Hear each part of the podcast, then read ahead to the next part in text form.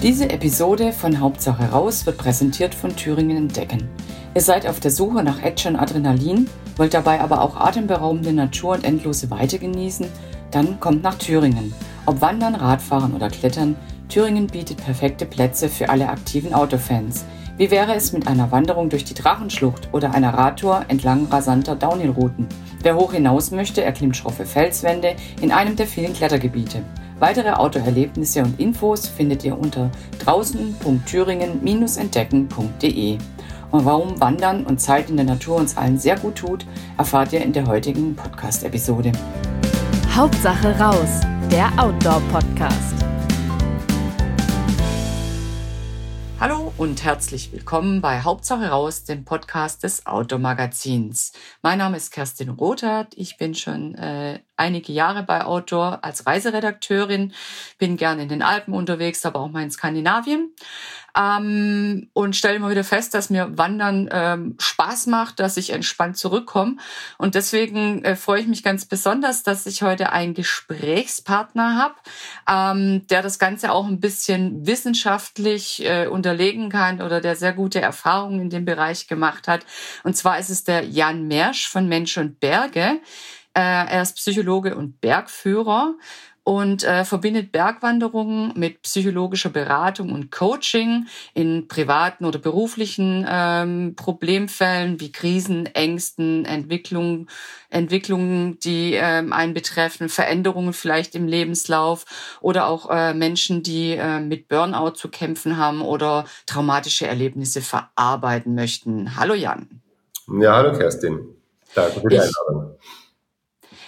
Ich äh, werde natürlich auch ähm, die Homepage äh, von dir, Mensch und Berge, äh, in den Show Notes angeben, dass die äh, Hörer dich auch finden können und äh, Kontakt jetzt zu dir aufnehmen können, wenn sie das gern möchten. Vielleicht möchte der eine oder andere mal mit dir auf Tour gehen. Ich mag jetzt gern mal direkt äh, in das ähm, Thema einsteigen. Was macht denn das Wandern in der Natur mit den Menschen? Ähm, ich denke, wenn das, also Wandern an sich ist ja von der Bewegung her schon gut, dass es einfach dem Körper gut tut und der Seele gut tut, sich zu bewegen und in diesen Rhythmus reinzugehen und sich halt auch zu spüren. Aber wenn du halt auch in der Natur wanderst, dann hast du natürlich ähm, nochmal einen ganz anderen Umfang an Eindrücken, an Wahrnehmungen, ähm, kommst auch in eine andere Luft, kommst letztendlich auch in diese, was die ganzen Baum, Baumbader ja da so anpreisen, was aber tatsächlich auch stimmt. Also der Wald hatte den ganzen Schwung an letztendlich an Stoffen in der Luft, in Aerosolen drin, die uns gut tun, die für unser Immunsystem gut sind, die damit auch für unsere Seele gut sind. Und das macht Wandern mit Menschen in der Natur. Das ist natürlich immer so die Frage, was ist jetzt hier Wandern? Ja, also der Spaziergang durch den Stadtpark ist ja auch irgendwie schon Wandern. Und mhm, gleichzeitig ja. kann ja auch Wandern irgendwie die Weitwanderung, sechs Monate, diagonal durch die Wüste kann auch Wandern sein. Also insofern ist Wandern natürlich doch ein sehr weiter Begriff. Ja, meistens verbindet man damit ja doch eine etwas längere Tour als nicht nur die, den 10-Minuten-Spaziergang. Ähm, ja, du hast ja auch schon die ähm, eben die Aerosole angesprochen, ätherische Öle, die sollen ja auch teilweise ganz positiv auf die Stimmung wirken. Ja. Und äh, äh, wie du es schon sagst, einfach gut tun. Ähm, bist du denn der Meinung, dass Wandern tatsächlich heilen kann? Ich glaube, dass man äh, übers Wandern auf alle Fälle eine, hm, wie soll ich sagen, eine Gesundung, eine Heilung ist vielleicht etwas, etwas viel. Also was das, das vielleicht nicht unbedingt, aber es tut dir auf alle Fälle gut oder es kann Prozesse sehr gut begleiten. Es gibt letztendlich aktuell auch so Studien von der Deutsche Alpenverein hat eine Studie gemacht über Wandern und, und Gesundheitsförderung und so weiter, ist da auch in Zusammenarbeit mit irgendwelchen Krankenkassen. Es ist ja schon so ein Trend da, der, auch der Versuch der Wissenschaft, das sozusagen zu belegen, dass Wandern heilt.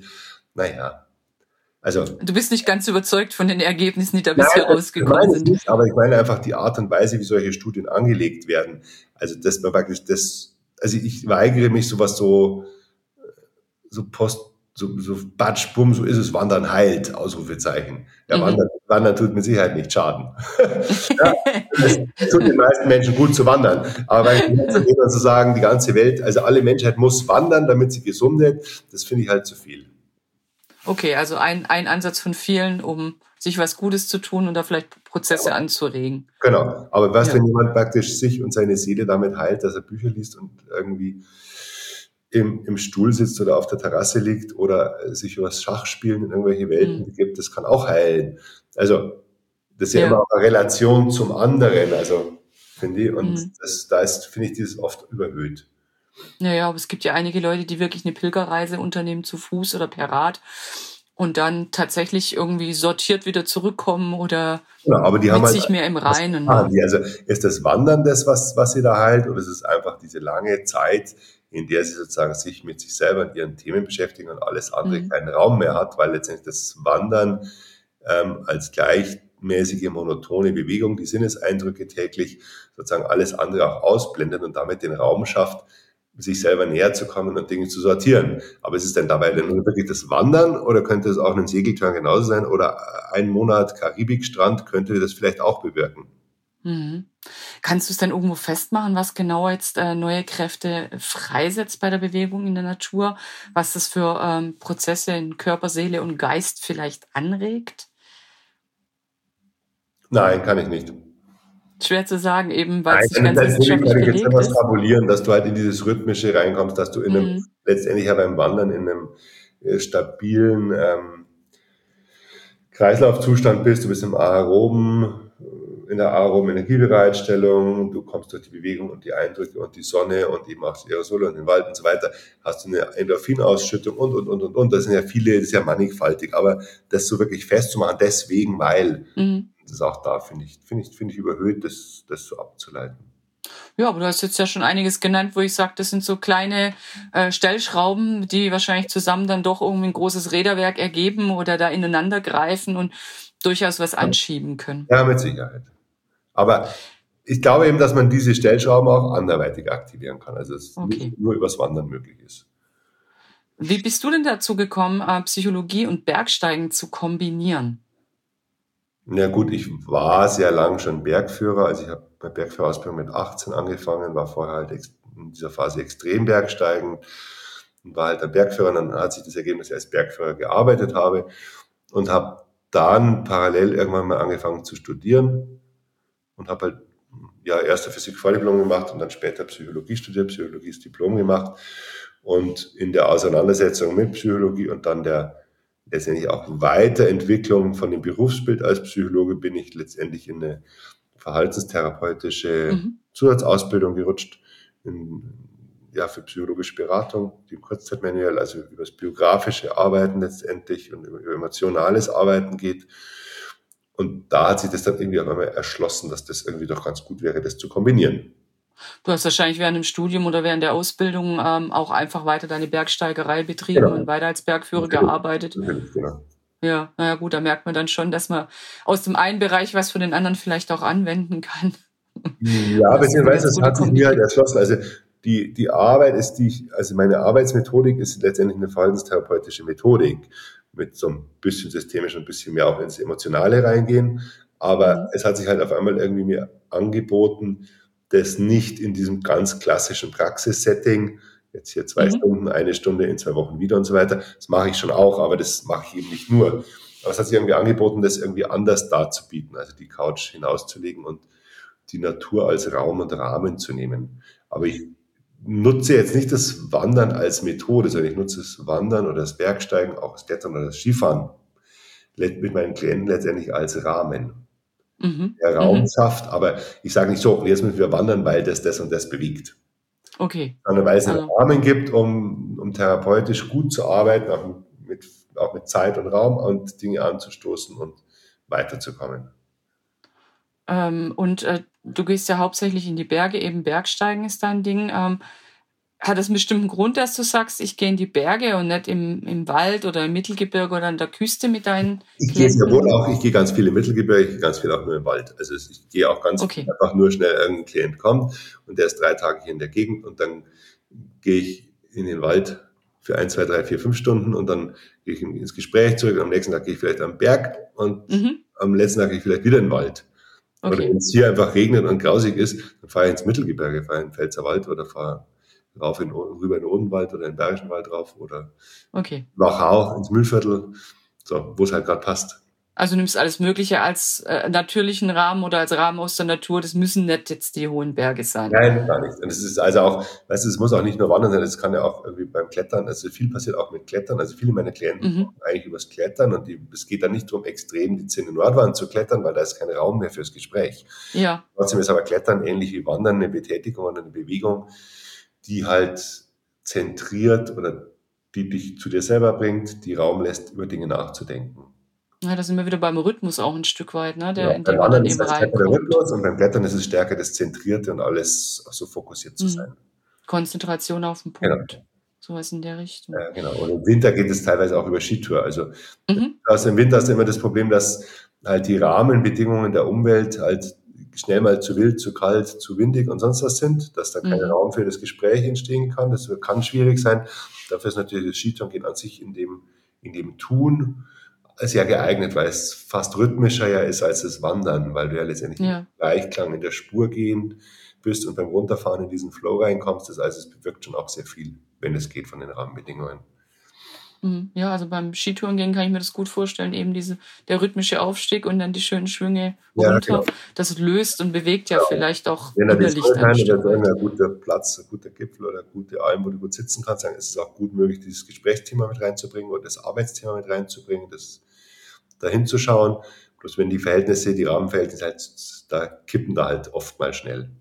Mhm. Ja. Ja, gut. Da Wetter kann man ja doch nicht beeinflussen. Das ist aber nein, das ist dann oft auch nicht so einfach. Ja. Ja, ja, ja. Ähm, wie läuft denn so eine Tour insgesamt bei dir ab? Du hast es ja schon gerade ein bisschen angedeutet. Am ersten Tag zwei Stunden im Wald, je nach Wetter.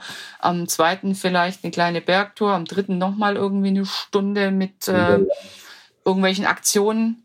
Also Ist das immer so auf drei. Tage grob? Das hängt halt davon ab, was angefragt wird. Wir, also ich arbeite hauptsächlich mit Einzelklienten. Es gibt manchmal schon auch so Gruppensettings oder so, so Teamsettings, das ist halt ganz anders. Der da arbeitet Mhm. anders. Aber wenn ich jetzt praktisch so ein klassisches Einzelsetting habe, dann kommt ein Klient und meldet sich bei mir, weil er dieses oder jenes Thema hat und sich gut vorstellen kann, das da hinzuschauen und das mit dem Wandern und den Bergsteigen zu kombinieren und so weiter.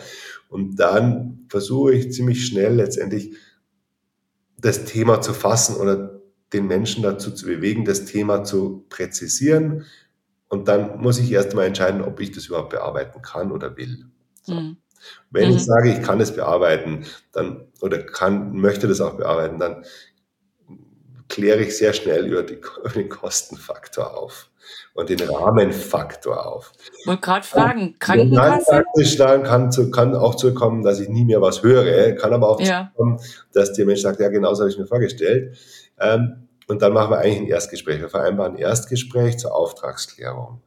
Und das kann am Telefon sein, das kann der erste Halbtag von dem ersten Block sein, aber das Mhm. hat immer die Offenheit, dass bei einem Erstgespräch, bei einem Erstkontakt ja auch sein kann, dass man sich gegenseitig einfach nicht matcht. Das ist, dann geht der ganze Ja. therapeutische Prozess nicht. Das muss schon passen. Also man muss sich riechen können, weil man ja doch sehr intensiv Zeit mit sehr, in, mit sehr intimen teilweise Themen verbringt, oder?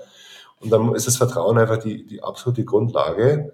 Und dafür gehört für mich schon, dass es auch matcht. Und wenn es nicht matcht, dann muss man den Prozess auch abbrechen. So, Kann, kann man dich denn über die Krankenkasse abrechnen? Nein. Geht gar nicht. Also das ist Nein. wirklich, eben weil du gerade die Kosten angesprochen hast. Genau. Ich, Mhm. ich tue ja letztendlich auch nicht psychische Krankheit. Also psychische Krankheitsbilder verweise ich. Ich bin nicht, ich, ich habe zwar psychotherapeutische Teilausbildung und arbeite psychotherapeutisch, aber ich habe ja keine psychotherapeutische Zulassung. Ich habe keine fertige Mhm. Psychotherapeutenausbildung. Okay. Oder auch keinen Kassensitz. Ich habe zwar Zulassung als, also ich, für, für HPG-Gesetz, äh, Psycho, also Psychotherapie, HPG, kleiner Heilpraktiker, Psychotherapie, ja, ja, aber darüber abzurechnen macht halt auch keinen Sinn. Ja, Mhm.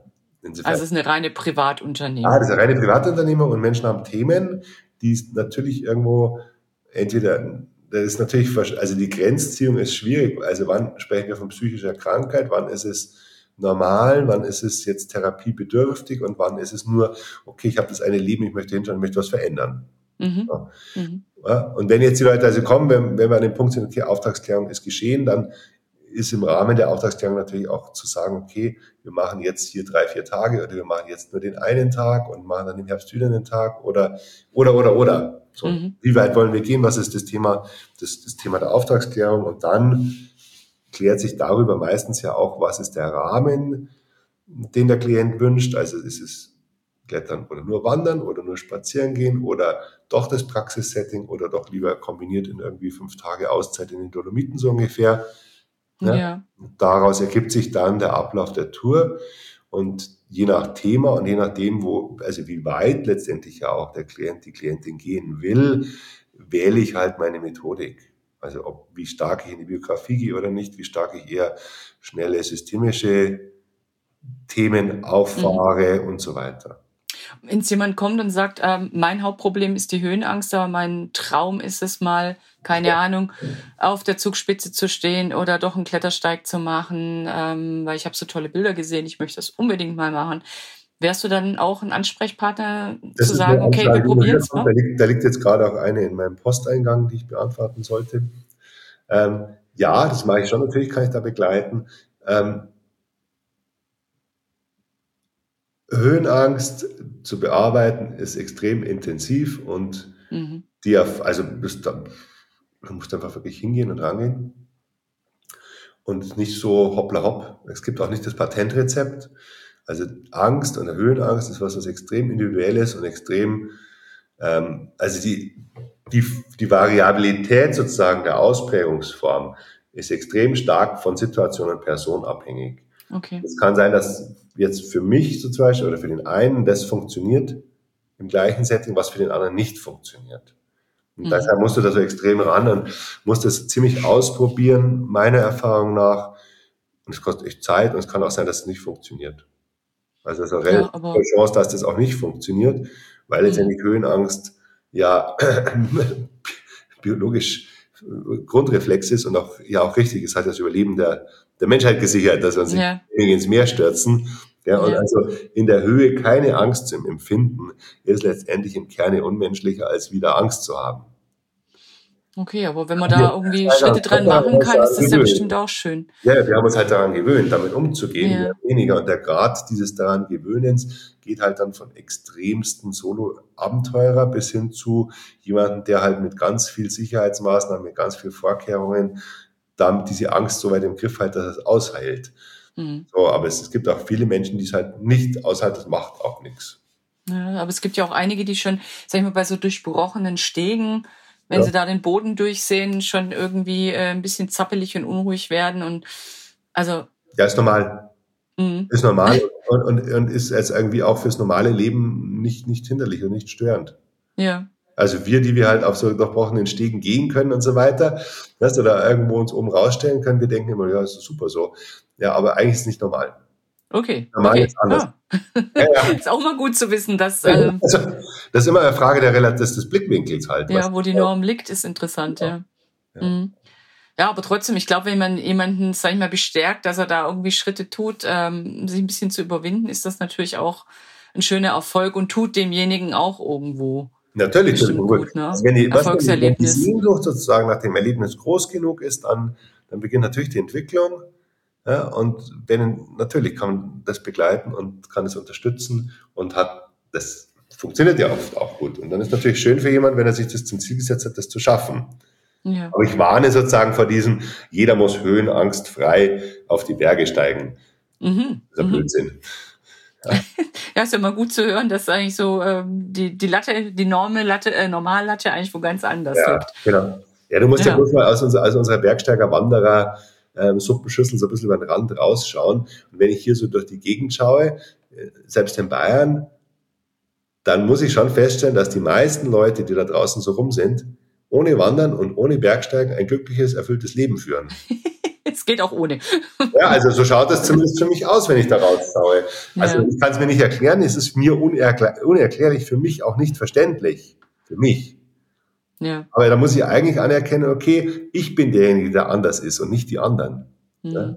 Man sagen, okay, also wie, wie viel ist denn das nötig auch, das so mhm. zu fordern, was ich so herzutragen, als das allein glücklich selig machen? Das ist für mich so, ja.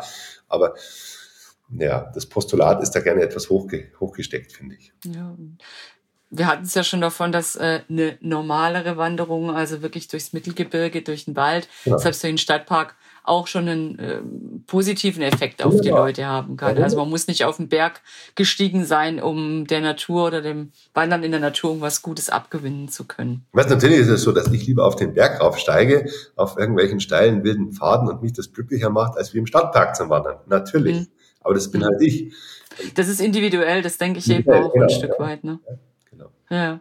Ähm, bietest du denn auch nach wie vor normale Bergtouren an? Also bist du einfach als, als, als Bergführer auch nach wie vor tätig? Ja, selbstverständlich. Natürlich. Also ich mache, also ich würde mal sagen, so die Hälfte meiner, meines Arbeitsvolumens hat mit so therapeutischen oder Psychothemen zu tun und die andere Hälfte ist ganz klassische Bergführerarbeit, die da entweder mit Einzelgästen, Privatgästen, Kleingruppen ist Hm. oder die aber einfach auch mal ein Schnupperklettern an der Kampenwand für unsere Bergschule sein kann oder einfach, ähm, ich mache relativ viel Trainerausbildung von Alpenverein auch.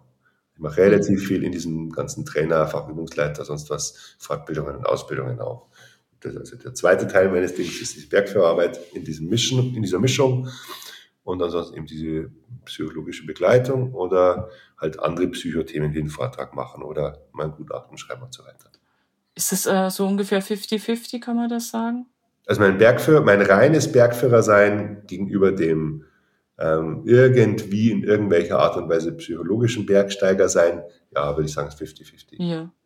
Aber auch da auch- merkt man, dass es den Leuten vielleicht nach der Tour besser geht oder die gelöster sind, die Abstand vom Alltag Das ist- gewonnen also haben. der, was der, Un- der Unterschied ist ja nur, nur schmal. Wenn jemand mit mir als Bergführer geht, dann will er ein Ziel erreichen oder will irgendein Thema, ein bergsteigerisches lernen und ich begleite ihn dabei und unterstütze ihn. Und wenn Ja. jemand jetzt aber mit einem, mit einem Psychothema kommt, dann will er sein Thema bearbeiten, will eine Unterstützung in irgendwas und ich Mhm. begleite ihn dabei. Der Unterschied ist ja bloß sozusagen, das eine Mal ist es mehr mein Handwerk, damit Seil und Tempo und Tourenplan und das andere Mal geht es halt mehr über diese inner, innerpsychischen Momente, die ich nicht aus dem Auge verlieren darf und es rückt letztendlich so dieses bergsteigerische Tun ein bisschen mehr in den Hintergrund. Mhm.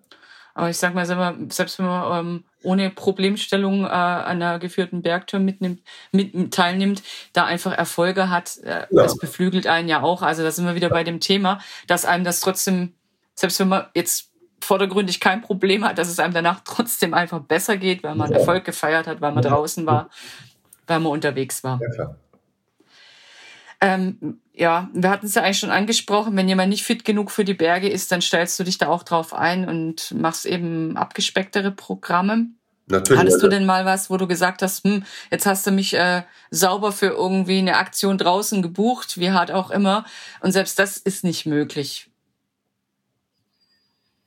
Oder kann man das im Vorfeld so gut absteigen, dass du sagst, ja, also wenn es nur die kleine Runde ist mit ein paar Höhenmetern, das haut immer hin. Ja, letztendlich ist es ja so ein Randtasten und du kannst ja letztendlich das schon auch immer irgendwie abrechnen. Kriegst Ja. ja mit. Also du, du kannst, also weißt du, also wenn ich das richtig jetzt verstanden habe, war ja die Frage dahingehend, jemand hat sich selbst überschätzt Ja, ja, in der Einordnung und ich bin jetzt beispielsweise der, an der falschen Tour. Das ist ja sowohl jetzt in, dem, in beiden Settings ist ja das möglich. Ja, dann musst du halt einfach irgendwann abbrechen oder um Alternativen finden und suchen. Und das Mhm. funktioniert in der Regel schon. Dass man dann halt auch was findet, was zusammenpasst. ja. Ja? damit die Leute eben nachher doch zufrieden irgendwie Natürlich, aus aber der Tour ja, rausgehen. das ist ja das, ist in Anführungsstrichen Gute am Bergsteigen, dass es relativ einfach möglich ist, die eigenen Grenzen aufzuzeigen oder spürbar zu machen oder wie auch immer man das jetzt sagen möchte. Ja, dafür gehen ja auch viele Leute eigentlich ganz gern auch in die Berge, um mal zu sehen, hm, wie gut bin ich, was kriege ich hin. Ähm, ja, und das ist ja auch Ja. natürlich irgendwie beflügelt. Und Ja. äh, man freut sich, wenn man irgendwie einen Erfolg gefeiert hat. Und sei es nur Ja. der, der kleine Berg oder der kleine Gipfel, aber aus eigener Kraft hochgekommen. Und das ist natürlich dann auch irgendwie, da nimmt man ja auch in jedem Fall was mit. Ja, Ähm, wenn jetzt jemand ähm, auf eigene Faust los will und sagt, boah, ich glaube, dass mir das Bergwandern oder das Wandern gut tut, damit ich ein bisschen mehr zu, äh, zu mir finde, ähm, hast du da Tipps für den, wie er das schaffen kann, da eben genauer in sich reinzuhorchen oder da eben den, den, das Erwartete mitzunehmen, dass er sagt, boah, das hat mir jetzt bewusst wirklich gut getan.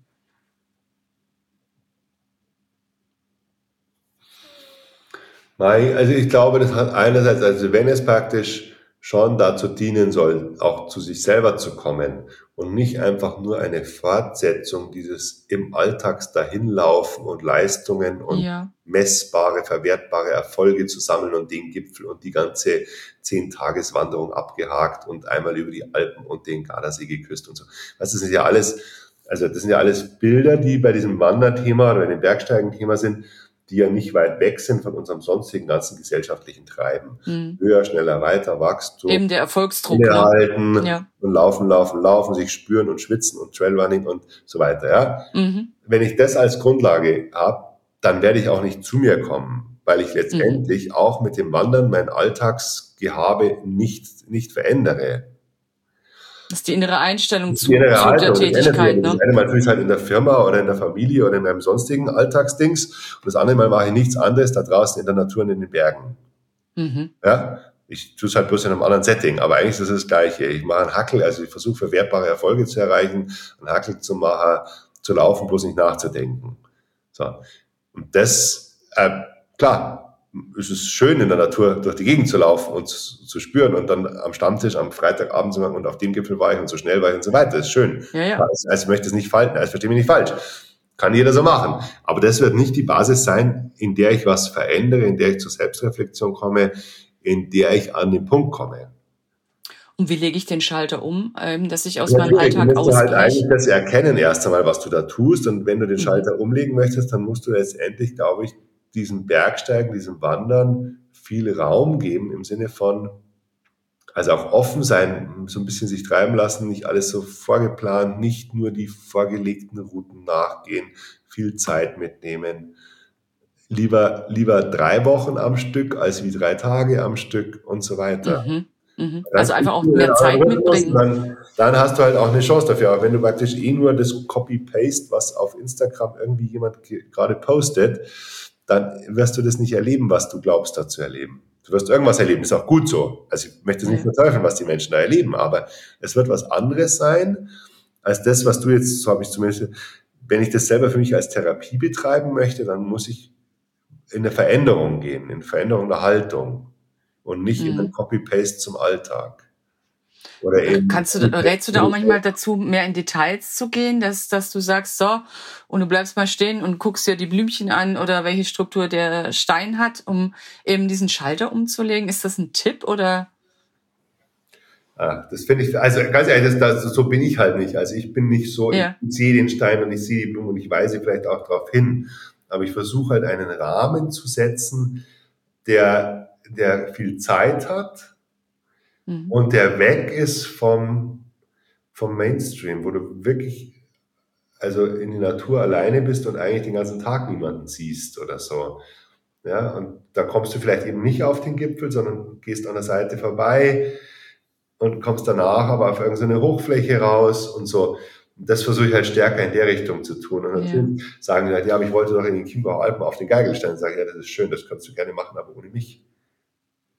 Okay, also eher offen für Neues sein, sich Genau. drauf Ja, einlassen. ja, genau. Ja, und auch im Prinzip eine topografische Karte mal herzunehmen, egal ob jetzt digital oder analog, und zu schauen, wo gibt's denn hier überall Wege. Mhm. Ja, Mhm. weil natürlich gibt es den Weg, der überall beschrieben ist und der zu dem besten Aussichtspunkt überhaupt führt, den alle kennen.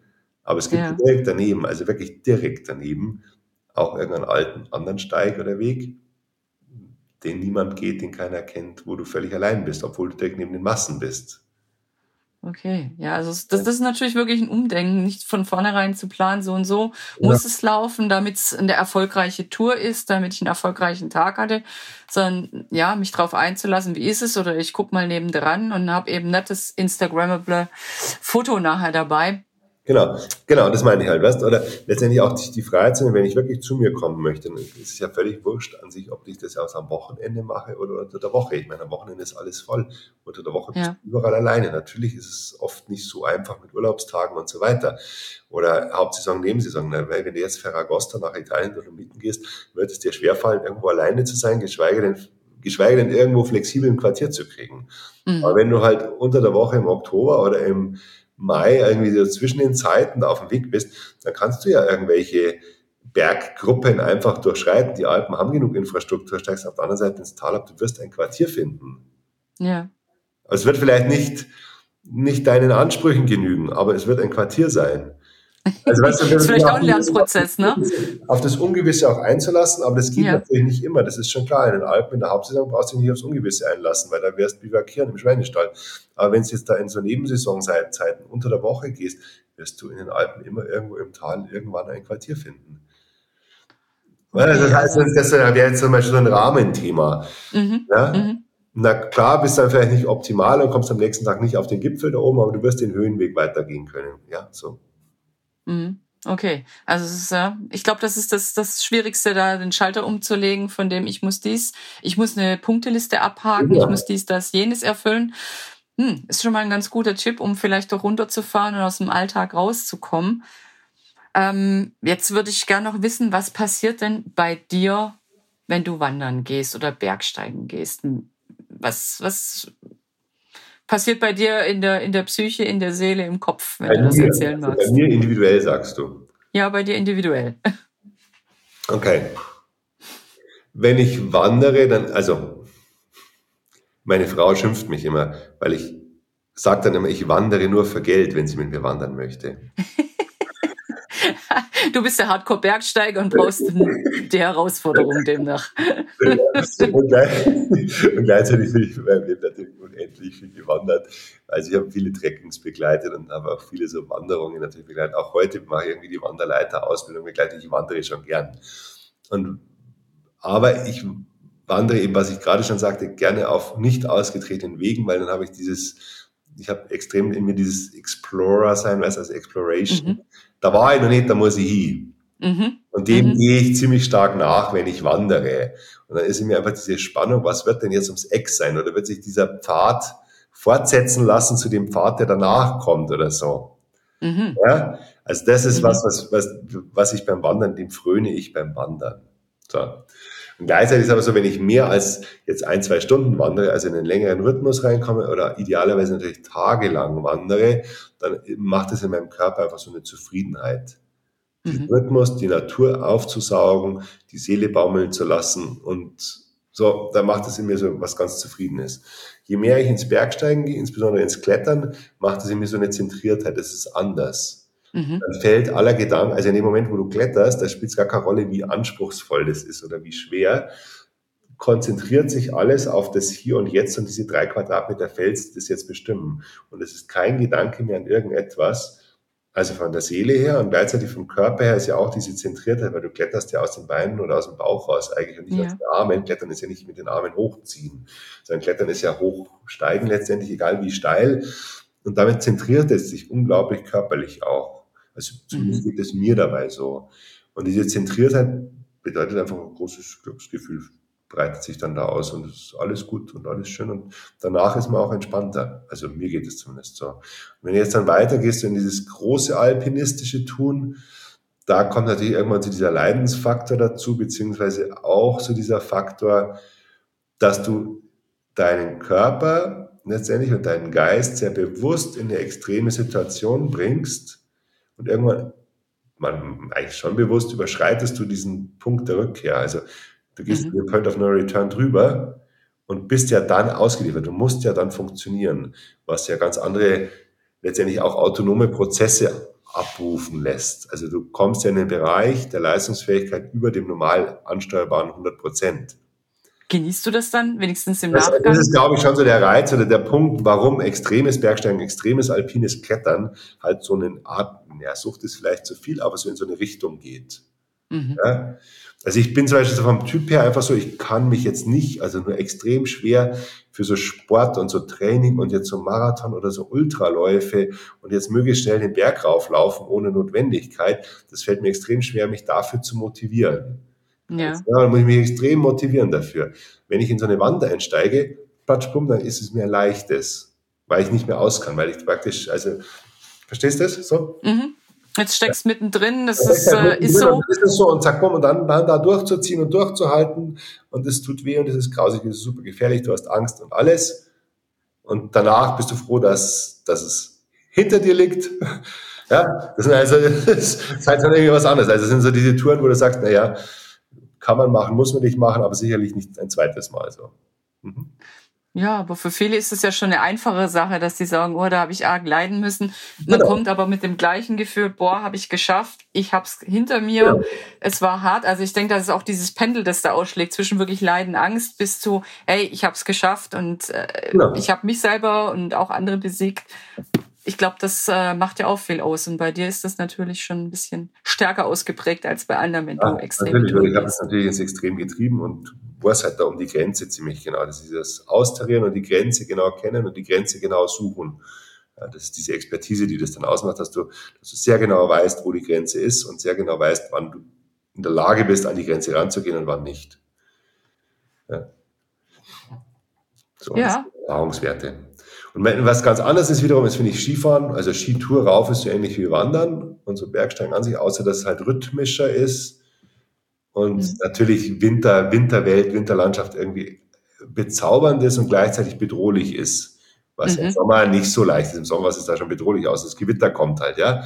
Aber im Winter ist es ja immer diese, dieses, einerseits dieses ganz bezaubernde Verzaubert und gleichzeitig die Bedrohung, die du spürst, ja einfach. Wenn das, also dieses Spannungsverhältnis zwischen genau, Spannungsverhältnis, Schön und Grausen. Ja, das ist so, finde ich, extrem im Winter, also extrem spürbar, macht einen, es macht einen, es, man, man lebt letztendlich, also man, man spürt sich halt so stark dadurch. Und gleichzeitig beim Skifahren runter, ich meine, das ist ja natürlich Flow, also Skifahren, ja. Bewegung ist einfach Flow und es bedeutet darüber natürlich, wenn du das halbwegs kannst, unglaubliches Glück, da drin zu sein in diesem Skifahren. Mhm. Wenn es läuft mit dir. Ja, ein, ein schönes Schlusswort, würde ich sagen. das ist schön, wenn man so ein Gespräch mit dem Thema Glück beenden kann. Ich danke dir ganz herzlich für die Einblicke ähm, in die Seelenveränderungen vielleicht dann doch beim Wandern oder beim Draußensein, ja. beim, beim Skitouren gehen, warum es überhaupt dazu kommt, dass man sich anders fühlt und im besten Fall besser fühlt als vor der Tour. Vielen, vielen Dank für das Gespräch. Ja, gerne. Wenn euch unser Podcast gefällt und ihr keine Episode mehr verpassen möchtet, dann abonniert uns doch gerne gleich hier oder auch unseren Newsletter auf outdoor-magazin.com. Natürlich findet ihr uns auch gedruckt am Kiosk oder per Abo in eurem Briefkasten und klar auch auf Facebook und Instagram. Bis bald hier oder draußen auf Tour.